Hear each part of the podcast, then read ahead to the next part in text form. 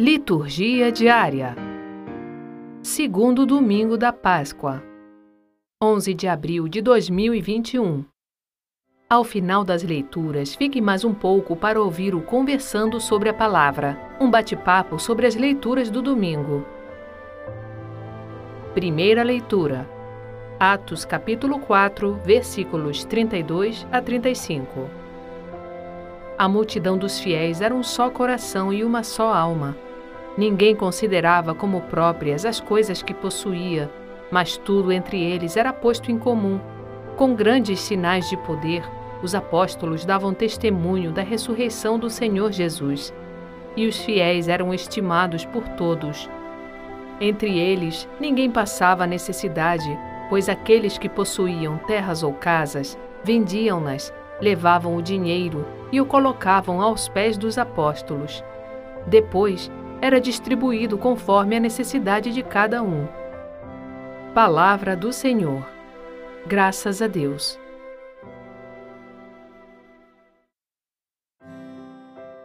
Salmo Responsorial 117 Dai graças ao Senhor, porque Ele é bom, eterna é a sua misericórdia. A casa de Israel agora o diga: eterna é a sua misericórdia a casa de Arão agora o diga: Eterna é a sua misericórdia. Os que temem o Senhor agora o digam: Eterna é a sua misericórdia. A mão direita do Senhor fez maravilhas. A mão direita do Senhor me levantou. A mão direita do Senhor fez maravilhas. Não morrerei, mas ao contrário, viverei, para cantar as grandes obras do Senhor. O Senhor severamente me provou mas não me abandonou às mãos da morte. A pedra que os pedreiros rejeitaram tornou-se agora a pedra angular. Pelo Senhor é que foi feito tudo isso. Que maravilhas ele fez a nossos olhos. Este é o dia que o Senhor fez para nós. Alegremo-nos e nele exultemos. Dai graças ao Senhor porque ele é bom. Eterna é a sua misericórdia.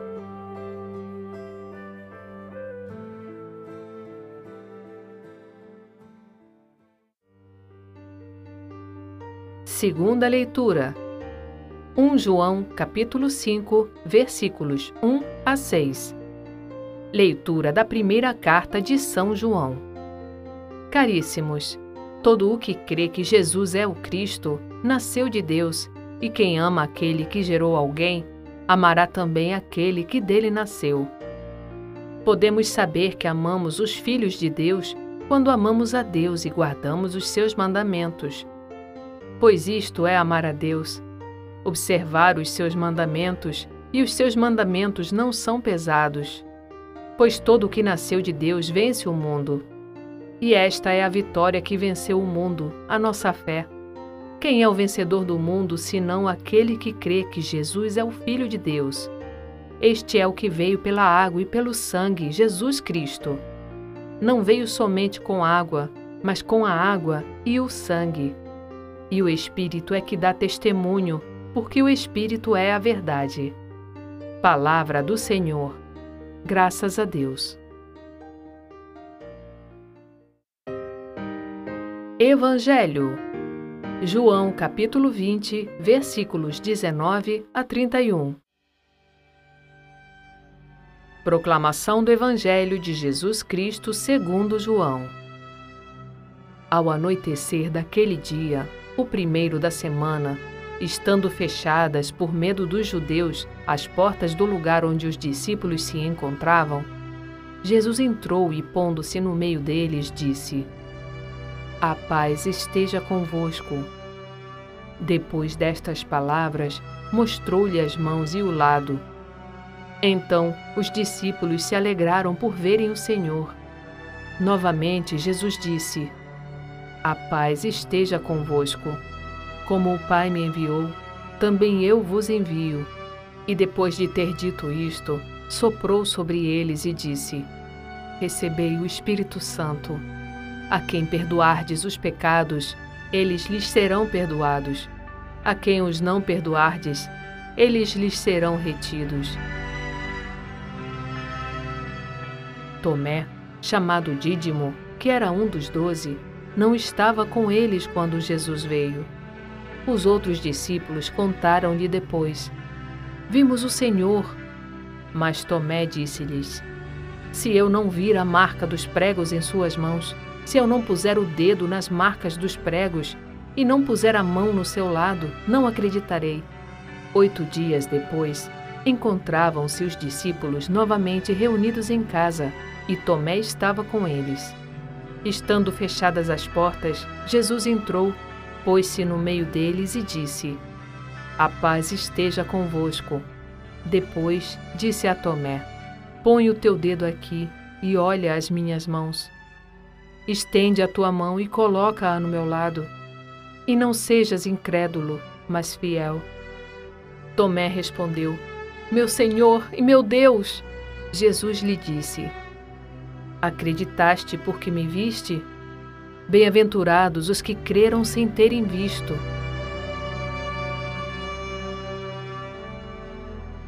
Jesus realizou muitos outros sinais diante dos discípulos que não estão escritos neste livro.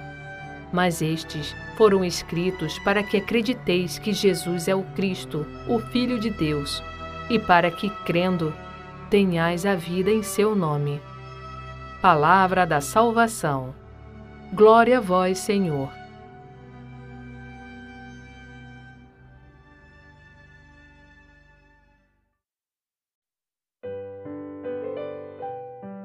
E vamos começar o conversando sobre a palavra. Está aqui com a gente o Antônio Santoro. Oi, gente, tudo bem? Para falar um pouquinho sobre as leituras desse domingo, desse segundo domingo de Páscoa. É isso aí. Eu acho que Hoje a gente tem um, um tema bem farto para falar, né? E a primeira, a primeira grande definição que a gente tem nas leituras de hoje né, é a definição da primeira comunidade cristã. A primeira comunidade. E ela é narrada no, no livro dos Atos dos Apóstolos, talvez é, como a descrição da comunidade ideal, né? Mas como humanos que todos somos, né, é de se crer que a comunidade também devia ter os seus problemas, né? Não vamos também nos iludir achando que as pessoas que habitavam aquela época eram pessoas perfeitas, porque elas não eram, né? Porém, né, é, Lucas começa essa descrição de uma maneira é, muito empolgante, né? Ele diz assim, né? A multidão dos que haviam abraçado a fé tinha um só coração e uma só alma. Ninguém chamava seu ao que lhe pertencia mas tudo entre eles era comum. Olha só, tudo entre eles era comum. Né? Você imagina a confiança que aquelas pessoas deviam ter nos apóstolos para confiarem a ele os seus bens. Né? A gente pode imaginar que naquela época também a sociedade já era uma sociedade materialista, né? As pessoas elas tinham os seus bens, elas tinham as suas casas, elas tinham as suas propriedades, elas pagavam impostos, elas tinham já uma, é, essa vivência que a gente tem hoje é, do valor do dinheiro, da, da, dos bens e de tudo, né? Então era uma sociedade que colocava os bens aos pés dos apóstolos. Ou seja, primeiro, né, esses apóstolos deviam ser para elas pessoas fantásticas, porque você depositar tudo que era seu aos pés dos apóstolos e confiasse que sob a administração deles aquilo teria é, um, um benefício comum para todos e que seria bom para todos, é um desprendimento muito grande. E a gente percebe que o que, que deve ter feito né, é, essa credibilidade, né? Da onde surgiu isso? É, são perguntas que a gente se faz, né? Por que, que os apóstolos exerciam esse poder tão grande sobre as pessoas? Eu acho que aqui cabe uma, uma pequena reflexão é, eu vou até pular, vou interromper um pouco agora o raciocínio sobre essa primeira leitura e vou pular lá para o Evangelho. Né? Como é que começou isso tudo, né? Essa comunidade, né? Quem eram os apóstolos, né? Eles eram aquelas mesmas pessoas que a gente conheceu durante a vida pública de Jesus. Pescadores. Pessoas simples. Pessoas simples. É, empregados né, do governo, né, como era Mateus, cobrador de impostos. E outras, né, que nem todos têm a profissão descrita ali, mas a gente imagina que eram todos daquele círculo social no qual Jesus estava inserido. E como é que eles saíram disso para serem grandes influenciadores? Seriam os influencers de hoje, né? Que arrebanharam multidões. É difícil a gente entender isso sem uma explicação mais convincente. E digo mais: se a gente chegar no Evangelho, como é que eles estavam? Quer ver? Vamos, vamos chegar lá na narrativa do Evangelho. Olha o que diz o apóstolo João.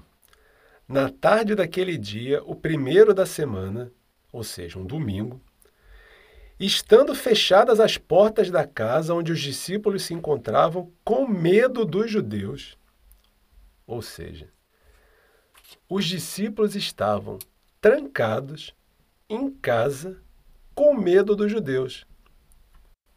E de repente, eles se tornam os grandes influenciadores de uma comunidade.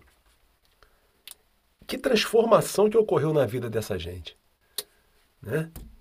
A gente só pode supor que um evento muito magnífico aconteceu na vida deles.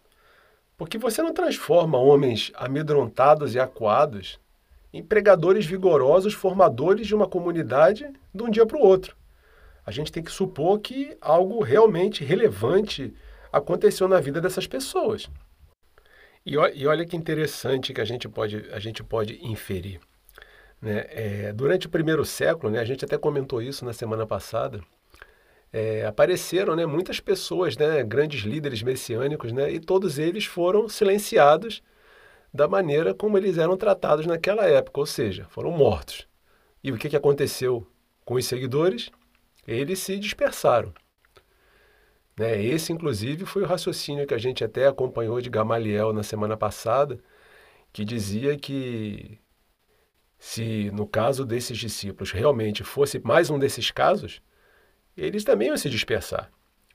Porém, se não fosse, eles estariam em risco de brigar com o próprio Deus. É, a gente comentou isso aqui.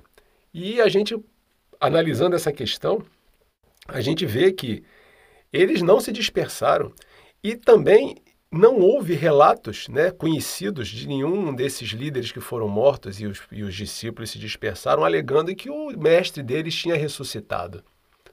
A gente não conhece esses relatos. E sabe por quê? Porque para os judeus a ressurreição ela era uma coisa coletiva, ela não era uma coisa individual, ela era a coisa que ia acontecer para todos no final dos tempos. Né? É, Inclusive, acho que Marta, né, na época, quando Jesus vai lá ver Lázaro, que ela disse: Se você crê, ele viverá. E Marta fala o que para Jesus? Ah, eu, Senhor, eu creio que ele viverá na ressurreição no final dos tempos. Né? Então, os judeus eles acreditavam numa ressurreição coletiva que ia acontecer no final dos tempos, não numa ressurreição individual.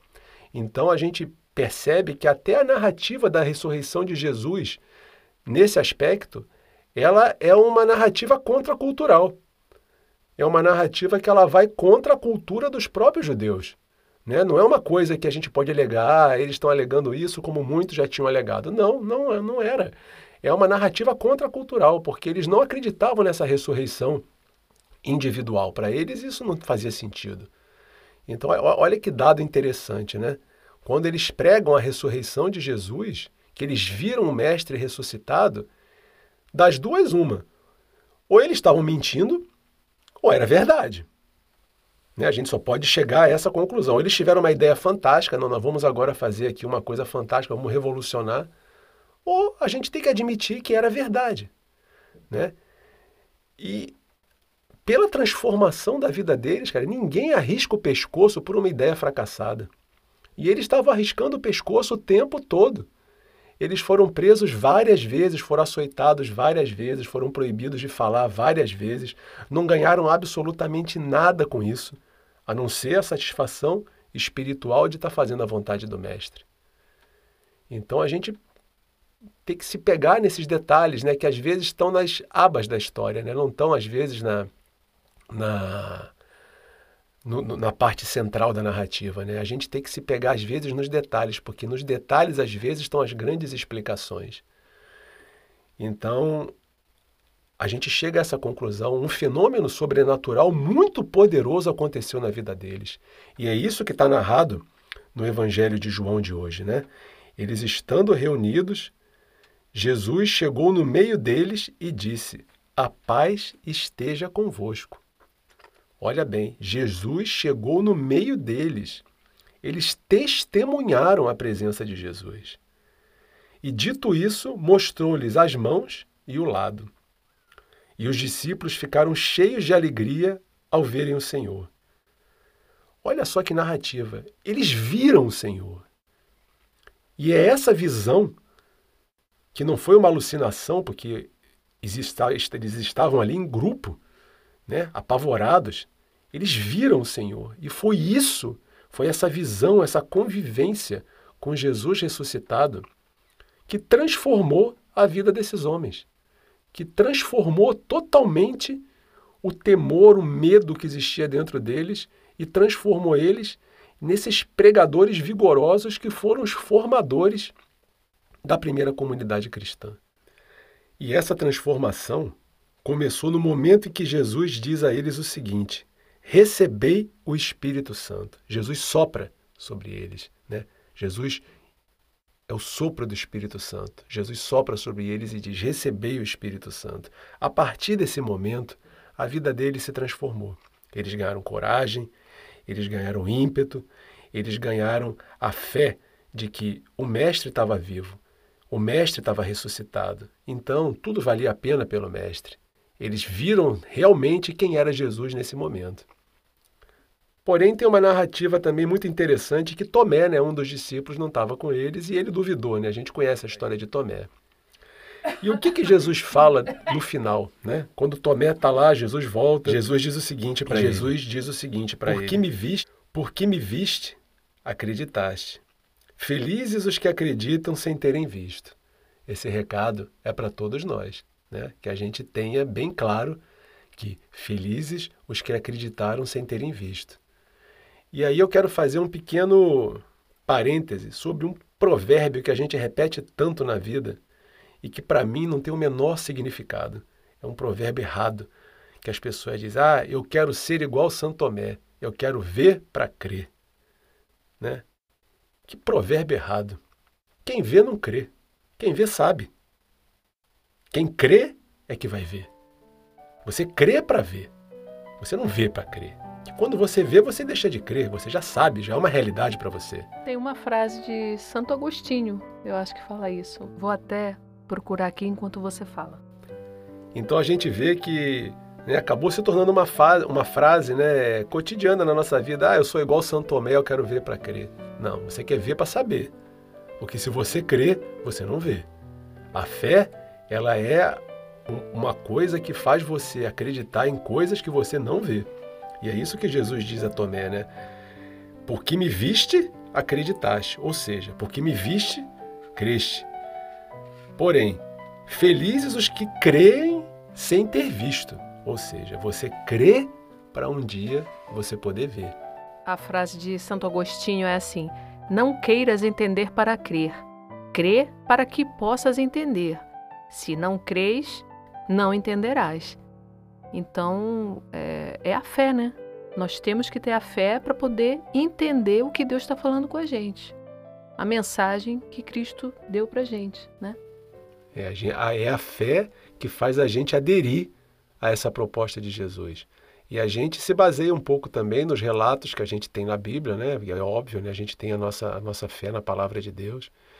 E nós temos que procurar compreender né, procurar é, assimilar a mensagem da palavra de Deus com todos os recursos que a gente tem disponíveis ao nosso favor. E para a gente encerrar, é, para não ficar muito longo, vamos dar uma passadinha na segunda leitura, na Epístola de São João. É, no meu ver, ali João ele, ele mostra quais são as características das pessoas né, que vão fazer parte, né, ou que querem fazer parte, né, da comunidade de Deus, né, da comunidade de Jesus, né? João diz o seguinte: Nós sabemos que amamos os filhos de Deus quando amamos a Deus e cumprimos os seus mandamentos, porque o amor de Deus consiste em guardar os seus mandamentos. E os seus mandamentos não são pesados, porque todo o que nasceu de Deus vence o mundo. Olha só que coisa bonita. A gente pode vê que João ele é muito simples nessa hora, né? Ele não faz nenhuma reflexão pesada, nenhuma exigência incompreensível. Né? João ele simplesmente resume o seguinte: se a gente quer fazer parte dessa comunidade, se a gente quer fazer parte dessa família de Deus, se a gente diz que a gente ama a Deus, conforme aqueles apóstolos e aquele povo daquela época dizia, simplesmente para nós basta cumprirmos os mandamentos de Deus. Porque o amor de Deus, olha só, o amor de Deus consiste em guardar os seus mandamentos. Ou seja, é quase uma, né, um círculo. Né? Quem ama a Deus, cumpre os mandamentos. Quem cumpre os mandamentos, ama a Deus. E os mandamentos não são pesados. E como é que a gente vivencia isso na nossa vida, né? Aí é uma outra questão. Como é que a gente coloca isso em prática? Será que basta a gente dizer: ah, não, eu amo a Deus, eu conheço a Escritura de cor, eu sei tudo, eu procuro né, rezar todo dia, eu faço todas as minhas orações, eu nunca falto à missa. Será que só isso é suficiente? É, Jesus, né, a paixão e a morte de Jesus, ela revela o caminho para a gente se tornar filho de Deus. E o caminho é o seguinte, né? Passar a fazer da nossa vida um dom total de amor de Deus aos nossos irmãos. Né? A gente está fazendo isso no dia a dia? Ou a gente se preocupa só com a teoria? A gente preocupa, se preocupa só com as regras, só com o cumprimento das regras, né? A gente tem que ter muito isso, isso muito claro dentro de nós, né? A que ponto a gente leva a palavra de Deus na prática? Né? O que, que a gente faz na prática para que a gente possa dizer que está realmente cumprindo a vontade de Deus?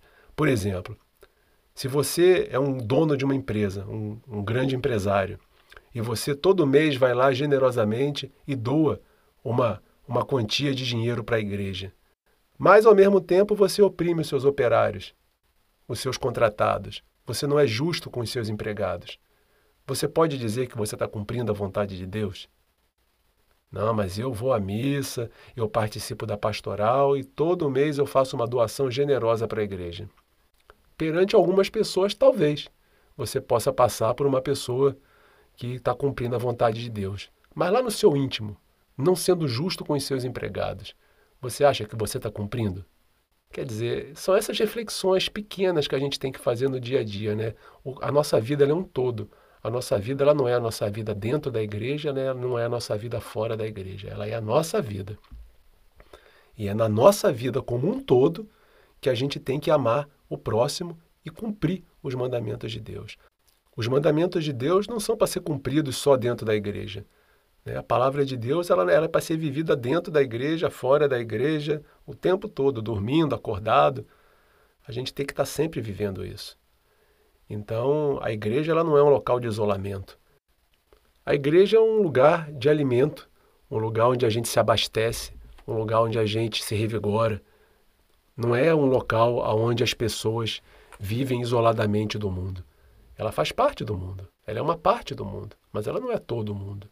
Então não basta você dizer que dentro da igreja você cumpre a vontade de Deus e fora da igreja você é outra pessoa. Tipo, a hora da igreja é a hora da igreja, a hora fora da igreja é a minha vida. Não, não é.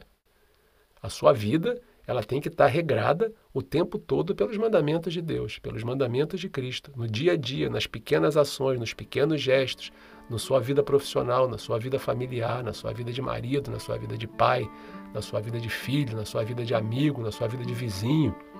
O tempo todo, as suas ações têm que estar pautadas pelos mandamentos de Deus. Eu acho que essa é a regra básica para você dizer que você realmente quer ser membro da comunidade de Deus, membro daqueles que têm uma só fé e são um só coração. Obrigada, Antônio. Domingo que vem a gente está aqui novamente para conversar com vocês, relembrando o aviso que eu já dei na semana passada que o podcast de domingo ele fica também no YouTube, na página do podcast Liturgia Diária. Convido todos a entrarem na página e curtirem, quer dizer, se inscreverem na página, né? E tem também as nossas redes sociais, Liturgia Diária Podcast, no Facebook e no Instagram. Também convido a todos a curtirem. Isso aí, gente. Vamos, vamos compartilhar essa liturgia diária para que a palavra de Deus ela chegue a todos os lugares do mundo. Né? Onde tem um sinalzinho de internet, onde o Wi-Fi está chegando de algum jeito, que a palavra de Deus possa de alguma forma estar tá ali presente também. E se tem alguma paróquia que quer colocar o podcast no, no seu site, é, é, muito simples e é gratuito. É só mandar um e-mail para a gente, manda uma mensagem lá pelo nosso site ou pelas redes sociais. Vamos lá, gente, vamos colaborar, vamos divulgar a palavra de Deus nos quatro cantos da terra. liturgiadiaria.org, o nosso site. Um abraço e até. Eu estarei aqui amanhã, né, com a, leitura de segunda-feira e o Antônio até domingo que vem. Até lá, Sônia.